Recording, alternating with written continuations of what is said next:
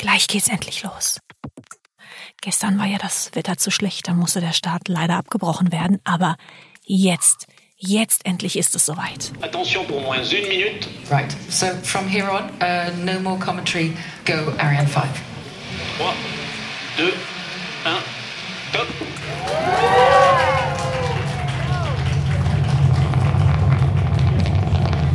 I've got some great news for you. We have acquisition of signal. Europe has a mission. We are on our way to Jupiter. What a pleasure, what a pleasure has been to share this moment with you. Alles, was ihr eben gehört habt, das waren Momente, die ich aufgenommen habe beim Start der Raumsonde JUICE. Im April 23 war es soweit. Da hat die Europäische Weltraumbehörde ESA die Sonde ins All geschossen und das ist ein Ereignis, das wir uns gleich etwas genauer anschauen, denn in dieser Folge von Fragwürdig reisen wir ins Weltall. Es geht um große Gefühle, um riesige Entfernungen und um einzigartige Momente. Dafür machen wir einen kurzen Streifzug durch die Geschichte der Raumfahrt und wir suchen nach einem Ozean im Weltraum. Für die fachliche Unterstützung habe ich mir diesmal gleich zwei Experten gesucht. Zum einen habe ich mit Dr. Paolo Ferri gesprochen. Er hat rund 40 Jahre im ESOC gearbeitet. Das ist das Missionskontrollzentrum der ESA in Darmstadt. Und er nimmt uns mit in die Geschichte der Raumfahrt. Außerdem lernt ihr nachher noch Dr. Alexander Stark kennen, denn er ist an der Weltraummission JUICE beteiligt und äh, er gibt uns einen kleinen Einblick in die aktuelle Weltraumforschung. Ihr merkt, wieder viel zu tun und deswegen starten wir jetzt auch sofort durch. Ich bin Ines und ihr seid schon mittendrin im Podcast. Fragwürdig. Der Podcast mit Antworten. Was ist da draußen eigentlich alles? Und ist das so ähnlich wie bei uns auf der Erde auf der Suche nach Antworten schicken Menschen schon seit Jahrzehnten immer wieder Technik raus ins Weltall, also Messgeräte, Teleskope, Kameras und so weiter. Das Weltall steckt voller Geheimnisse, denen wir uns so nach und nach nähern können. Ein Beispiel dafür, Fachleute vermuten, dass unter der Oberfläche des Jupitermondes Ganymed ein gigantischer Ozean steckt. Damit aus dieser Vermutung Gewissheit wird, gibt es eigentlich nur eine Möglichkeit. Man muss hinfliegen und nachschauen. Und genau das passiert auch. Die Forschungssonde JUICE ist unterwegs in Richtung Jupiter. Im Jahr 2031 soll sie ankommen. Und weil das ja noch eine ganze Weile dauert, haben wir jetzt genug Zeit, uns erst einmal in das Thema Raumfahrt zu vertiefen. Etwas in den Weltraum zu befördern, das ist vor allen Dingen eins, jede Menge Aufwand. Dahinter stecken viele Leute, viel Geld, viel Zeit und trotzdem werden seit Mitte des 20. Jahrhunderts immer wieder zum Beispiel Sonden oder auch Satelliten in die Weiten des Weltalls geschossen. Die Gründe dafür, die haben sich immer mal wieder geändert. Der Anfang der Raumfahrt, der war vor allen Dingen militärisch geprägt. Wir befinden uns im Sommer 1944. Damals hat eine Rakete der Nazis die Grenze zum Weltall überschritten. Die ist bei ungefähr 100 Kilometern über dem Meeresspiegel. Und diese Rakete war das erste menschengemachte Objekt im Weltraum. Später dann, nach dem Zweiten Weltkrieg, lieferten sich die USA und die Sowjetunion ein Wettrennen in Richtung Weltraum. Als es äh, angefangen hat, war es wirklich ein militärisches Wettbewerb. Es war auch ein äh, Image-Wettbewerb. Also die wollten zeigen, dass das System Sowjetunion und das System USA besser war als das äh, andere System und äh, politisch war sehr wichtig. Im Moment gerade in diesen Jahren erleben wir was anderes. Also inzwischen ist die Raumfahrt groß geworden, die Technologie ist reifer geworden, die Risiken sind in den meisten Fällen viel kleiner als damals in der Pionierzeit und heute kommt eine Welle von Kommerzialisierung. Das heißt, die kommerzielle Interessen, Anwendungen im Weltraum, äh, Investitionen werden mehr privat betrieben als früher. Bis vor zehn Jahren kann man sagen, waren die Investitionen nur aus den nationalen und internationalen Weltraumagenturen. Heute sehen wir mehr und mehr Privatinvestoren. Auf der anderen Seite ist diese Prestige-Sache immer noch da. Inzwischen, nach dem Zerfall der Sowjetunion, ist Russland nicht mehr wirklich eine große Weltraummacht. Aber inzwischen zum Beispiel sind neue Mächte wie Indien und China gekommen. Und heute sieht man schon, zum Beispiel die Amerikaner haben bemerkt, dass China kommt, kommt sehr schnell. Sie machen enorme Fortschritte in allen Bereichen der Raumfahrt. Und Sie sehen jetzt äh, dieses Wettbewerb wiederbelebt zwischen USA und China. Die Stimme gehört zu Paolo Ferri, der selbst jahrzehntelang bei der ESA gearbeitet hat. Und das, was in den Anfangszeiten der Raumfahrt, also 50er, 60er Jahre, das, was die Technik konnte und was die Menschen hinter einer Mission damals leisten mussten, das war schon was ganz anderes als heutzutage. Alles musste von Null an gelernt werden. Und äh, die Satelliten haben paar Monate überlebt im All. Äh, die Raketen sind äh, viel öfter explodiert als heute. Also in diesen Jahren war es eine Pionierzeit, wo die Missionen, ja, vielleicht ein von drei hat funktioniert und vielleicht nicht lange überlebt. Sogar in meine Zeiten, also ich kam zwei Jahrzehnte später in, im Geschäft in den 80er Jahren und damals äh, haben wir Satelliten ins All geschickt, die nach der Reise über die Rakete, die vielleicht eine halbe Stunde gedauert hatte, also die Hälfte der Systeme waren kaputt und wir mussten ständig kämpfen mit echte Hardwarefehler, um das Leben der Satelliten zu verlängern. Und am Ende vielleicht hatten wir Missionen, die zwei, drei Jahre gedauert haben, bis am Ende die Maschine war praktisch nicht mehr nutzbar. Ich rede jetzt von Europa natürlich, weil die USA und die Sowjetunion, äh, also ihre Technologie war früher reif. In Europa, wir sind vielleicht mit einer Verspätung von 10, 15 Jahren gekommen. Und in den 90er Jahren, unsere Industrie hat gelernt, robuste, zuverlässige Satelliten zu bauen. Äh, in ESOC, also in dem Kontrollzentrum der ESA, fliegen wir heute immer noch Missionen, die Ende des letzten Millennium gestartet wurden, 1999 oder 2000 oder 2003. Missionen, die für zwei Jahre geplant waren. Und die sind immer noch da, 25 Jahre später.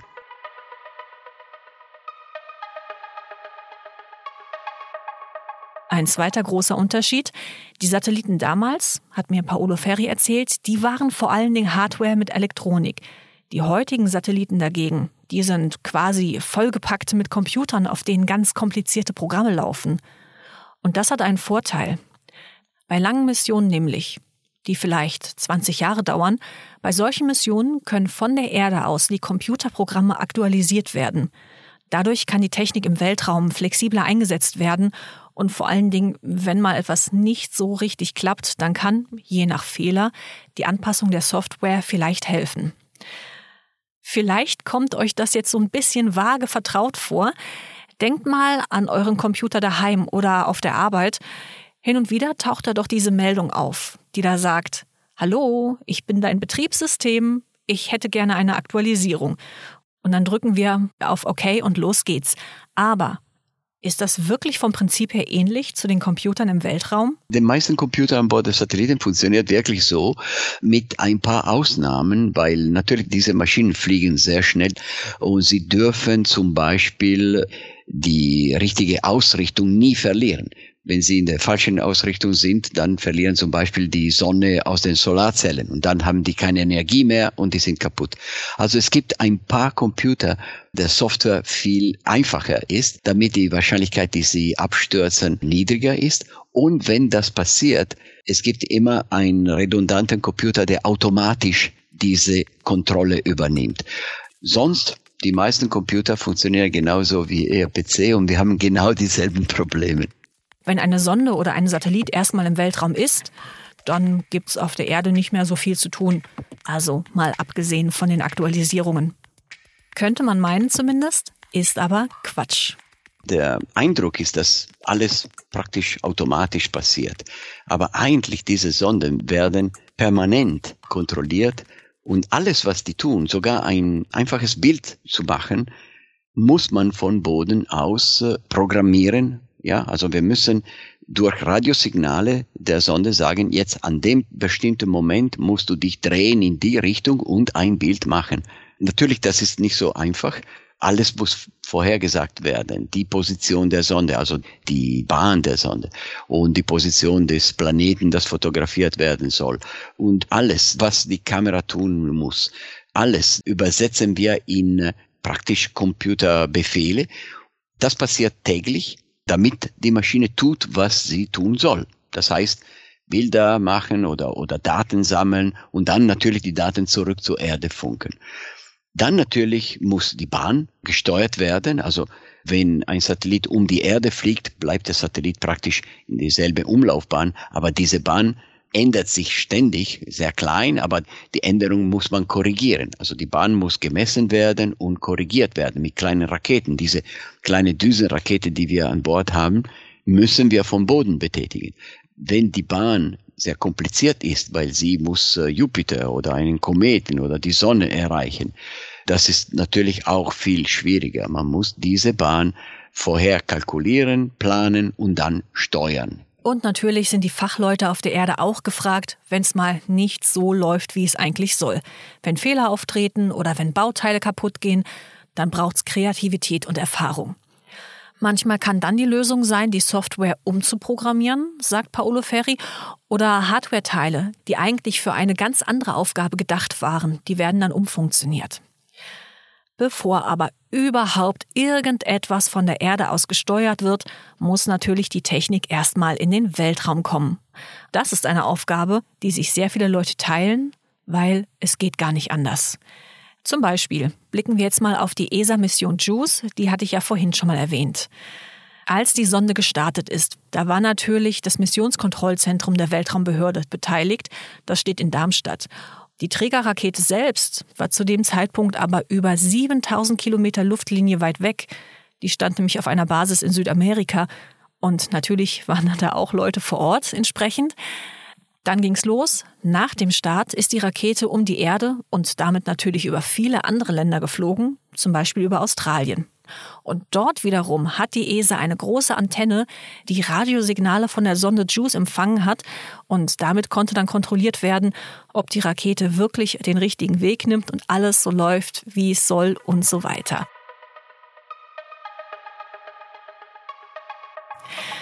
Wenn die Rakete abhebt, dann startet nach jahrelanger Vorbereitung endlich eine Reise. Ein spannender Moment natürlich für alle, die an der Mission beteiligt sind, aber so richtig aufregend wird's eigentlich danach erst, hat mir Paolo Ferri erzählt. Denn solange die Rakete noch fliegt, müssen die Teams am Boden sich einfach darauf verlassen, dass schon alles irgendwie so klappt, dass ihre Planung einfach richtig war und alles funktioniert. Aber Sobald die Trägerrakete ihren Job gemacht hat und sich zum Beispiel die Sonde oder auch der Satellit, die auf der Rakete waren, wenn die sich gelöst haben. In dem Moment soll der Satellit uns ein Signal schicken, weil wir arbeiten dann mit dem Satellit durch Radiosignale. Wir schicken Signale zum Satellit, damit der tut, was wir wollen, und er schickt die Antworten an unseren Befehlen. Es ist dieser Moment, wo das für unsere Arbeit viel wichtiger ist als der Start. Wir warten auf dieses Signal. Wir wissen, dass das Signal um eine bestimmte Zeit kommen soll. Und diese Momente, wo wir auf den Signal warten, sind die größte Spannung, äh, fast unerträgliche Anspannung, dass man erleben kann. Ja, weil ohne Signal können wir nichts tun. Und danach, wenn das Signal kommt, ist natürlich eine große Freude. Und wir haben keine Zeit, uns zu freuen. Wir müssen anfangen zu arbeiten. Also es sind äh, sehr interessante Momente, aber sehr emotional. Seit sehr langer Zeit schon versuchen Forscherteams dem Weltraum seine Geheimnisse zu entlocken.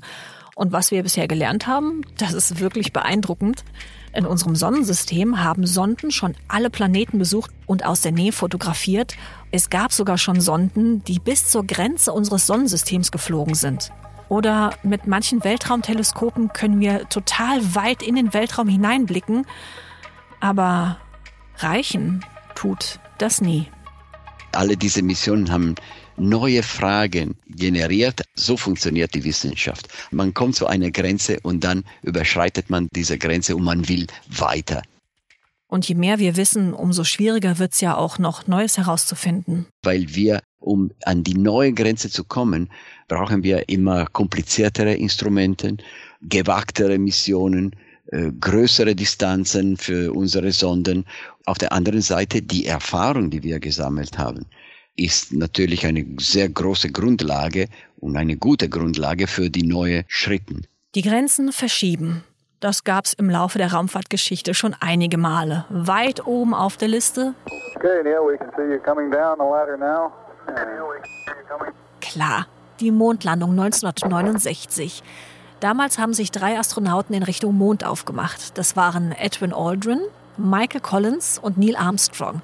Und den letzten Namen, den kennt ihr bestimmt schon, denn Neil Armstrong hat damals als erster Mensch überhaupt den Mond betreten. Okay, I just checked. Uh, Ein wirklich historischer Augenblick, ein Moment, der eine neue Ära bedeutet hat.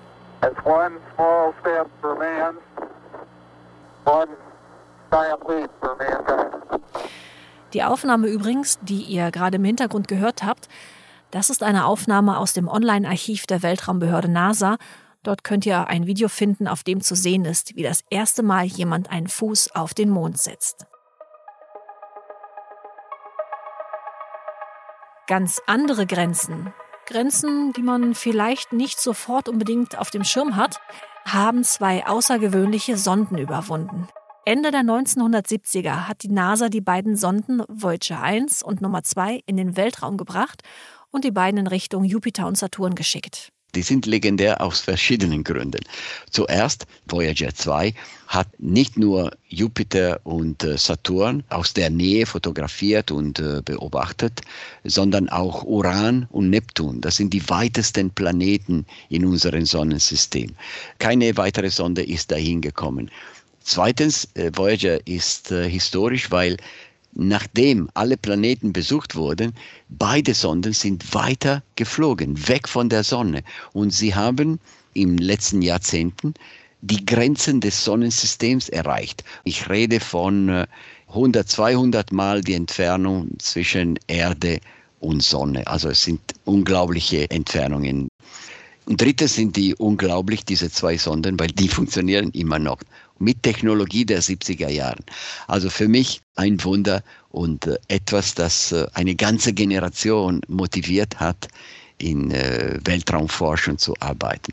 Mitte der 80er Jahre, also ein paar Jahre nach dem Start der Voyager-Sonden, da gab es in Sachen Kometenforschung einen großen Schritt. Denn damals starteten gleich mehrere Raumsonden zum Haleyschen Kometen.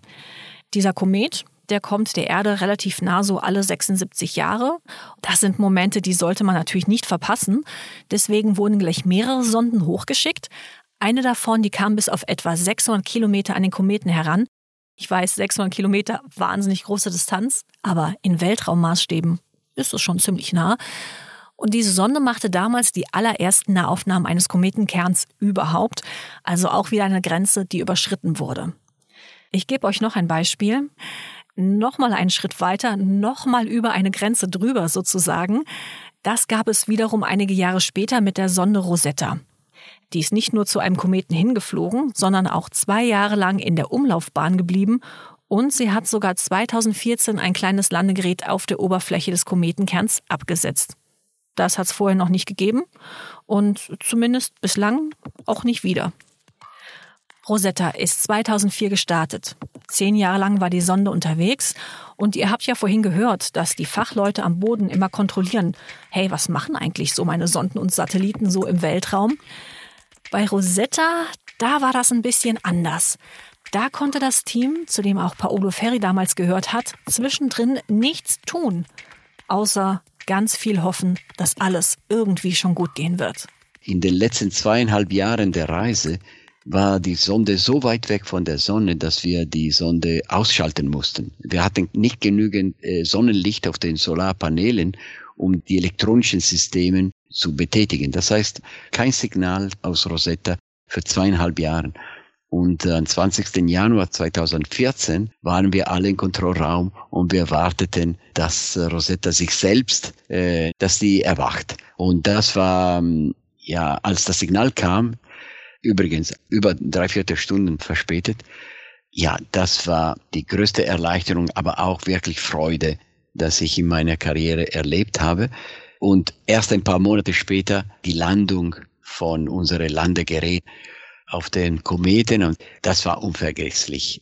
In diesen Momente fühlt man sich äh, unbezwingbar, aber nur kurz. Danach kommt die Realität zurück, man muss äh, weiter hart arbeiten, aber diese kurzen Momente bleiben in dem Leben eines Menschen und äh, das werde ich nie vergessen. Aber leider sind es nicht nur die schönen Dinge, die die Geschichte prägen. Ein Ereignis, das in der Raumfahrtgeschichte tiefe Spuren hinterlassen hat, das war die Explosion des Space Shuttles Challenger im Januar 1986.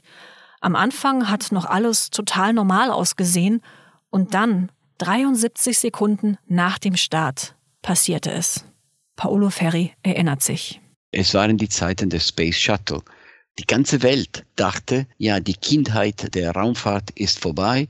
Jetzt haben wir eine Maschine, die Menschen ins All bringen wird, sicher und äh, ohne große Kosten.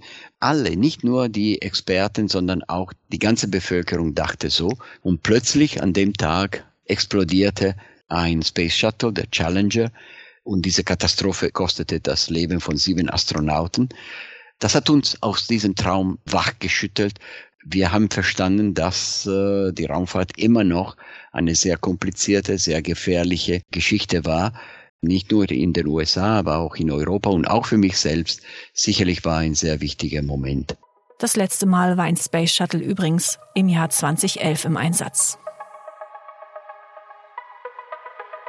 Und wir spulen jetzt ein paar Jahre vor. Es ist der 14. April 2023. Zusammen mit einigen anderen Gästen bin ich auf dem Gelände der ESA in Darmstadt und wir warten erst einmal, denn es laufen noch ein paar letzte Kontrollen und dann, dann ist es endlich soweit. Eine Trägerrakete vom Typ Ariane 5 hebt ab. Sie trägt eine Sonde und damit jede Menge Forschungsinstrumente in den Weltraum. Die Mission JUICE ist gestartet. Die Buchstaben stehen für Jupiter Icy Moons Explorer. Mit der Mission soll zum einen Jupiter unter die Lupe genommen werden und zum anderen auch seine drei Eismonde Europa, Ganymed und Callisto. Jupiter ist der größte und auch der älteste Planet in unserem Sonnensystem. Er ist etwa 96 Millionen Jahre älter als die Erde. Und auch sonst hat dieser Gasplanet einiges zu bieten, was wir von zu Hause aus nicht kennen. Zum Beispiel hat Jupiter über 90 Monde. Also kurz gesagt, zwischen der Erde und dem Jupiter liegen Welten. Aber es gibt auch ein paar Gemeinsamkeiten. Die Monde, die um den Jupiter kreisen, die formen eine Miniatur unseres eigenen Sonnensystems. Und indem wir erforschen, wie dieses Jupiter-System mit seinen Monden äh, interagiert, erforschen wir eigentlich auch, wie sich Sonnensysteme entwickeln. Auch nicht nur um unsere Sonne, sondern auch um andere Sterne. Das heißt, es geht um ganz fundamentale Fragen äh, zu erforschen, Entwicklung des Sonnensystems und auch von Planeten und auch insbesondere bei den Eismonden geht es darum zu verstehen, wie es dazu gekommen, dass diese Monde einen Wasserozean haben. Diese Stimme gehört dem Physiker Alexander Stark.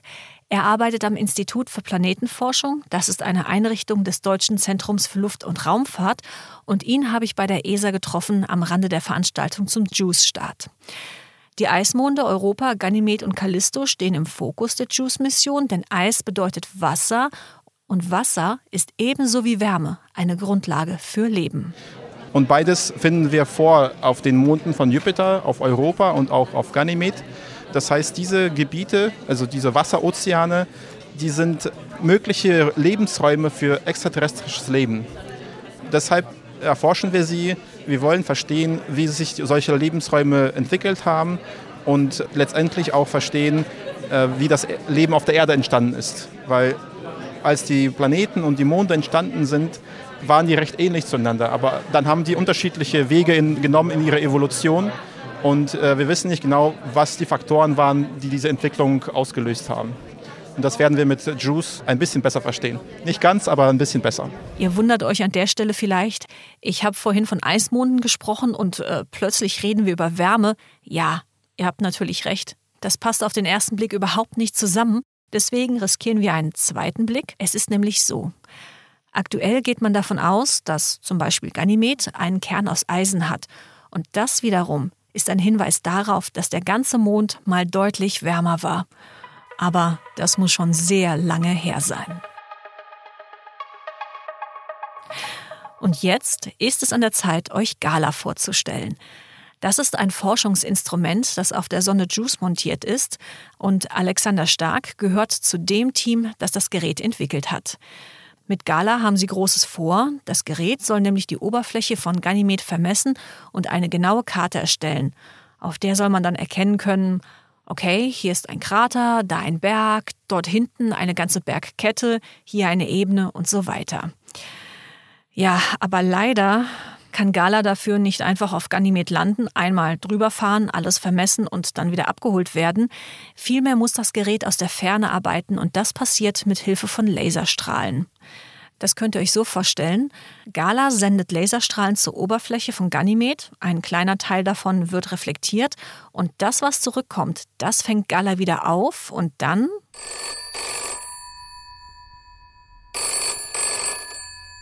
Nein. Ich sage Ihnen, Herr Kollege, Sie haben sich da vertan. Richtig wäre 299.792,458 mal 1,5 direkt nebendran mal 1,378. Hallo? Hallo? Naja, so ähnlich. Wir gucken uns das doch mal im Detail an. Das Laserlicht braucht ja einige Zeit für seine Reise hin zum Eismond und auch der reflektierte Teil, der braucht wieder Zeit, um bei Gala anzukommen und diese Zeitspanne nun, die registriert das Gerät. Und weil die Lichtgeschwindigkeit konstant ist, geht danach die Rechnerei los, wie groß jeweils die Distanz zwischen Gala und einem Stückchen der Ganymed-Oberfläche ist. Ganz konkret, ist das reflektierte Laserlicht schnell zurück, heißt das, aha, da war eine Erhöhung und wenn es länger dauert, dann heißt das, okay, hier gab es eine Vertiefung. Dieses Aussenden und wieder Auffangen von Licht und das Zeitmessen, das passiert satte 30 Mal pro Sekunde. Dabei umfliegt die Sonde den Mond mehrfach und so ergibt sich dann nach und nach ein Höhenprofil von Ganymed. Die Oberfläche von Ganymed, diese sehr dicke Eisschicht, das ist die eine Sache. Die andere Sache ist die Frage, was ist da drunter? Und an welcher Stelle und wie viel? Gibt es wirklich einen Ozean im Inneren von Ganymed, so wie die Fachleute es vermuten? Und wie finden wir das überhaupt heraus? Leider können wir nicht reinbohren. Wir werden nicht auf dem Ganymed landen. Wir sind angewiesen auf Messungen aus dem Orbit. Zum einen vermessen wir ganz genau das Gravitationsfeld des Ganymed.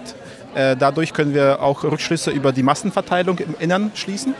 Äh, und wir mit Gala können wir die Gezeitenverformung des Ganymed vermessen.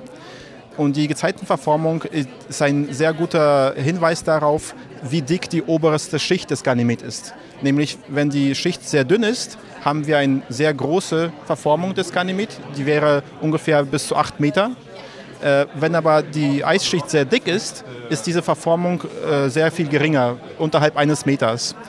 Mit Gala werden wir diese Gezeitenverformung ganz genau vermessen können und daraus schlussfolgern, okay, die äh, oberste Schicht, die Eiskruste des Ganymed, äh, ist ungefähr 100 Kilometer. Das ist die beste Schätzung, die wir bis jetzt haben. Aber mit Gala kriegen wir das auf mehrere Kilometer genau.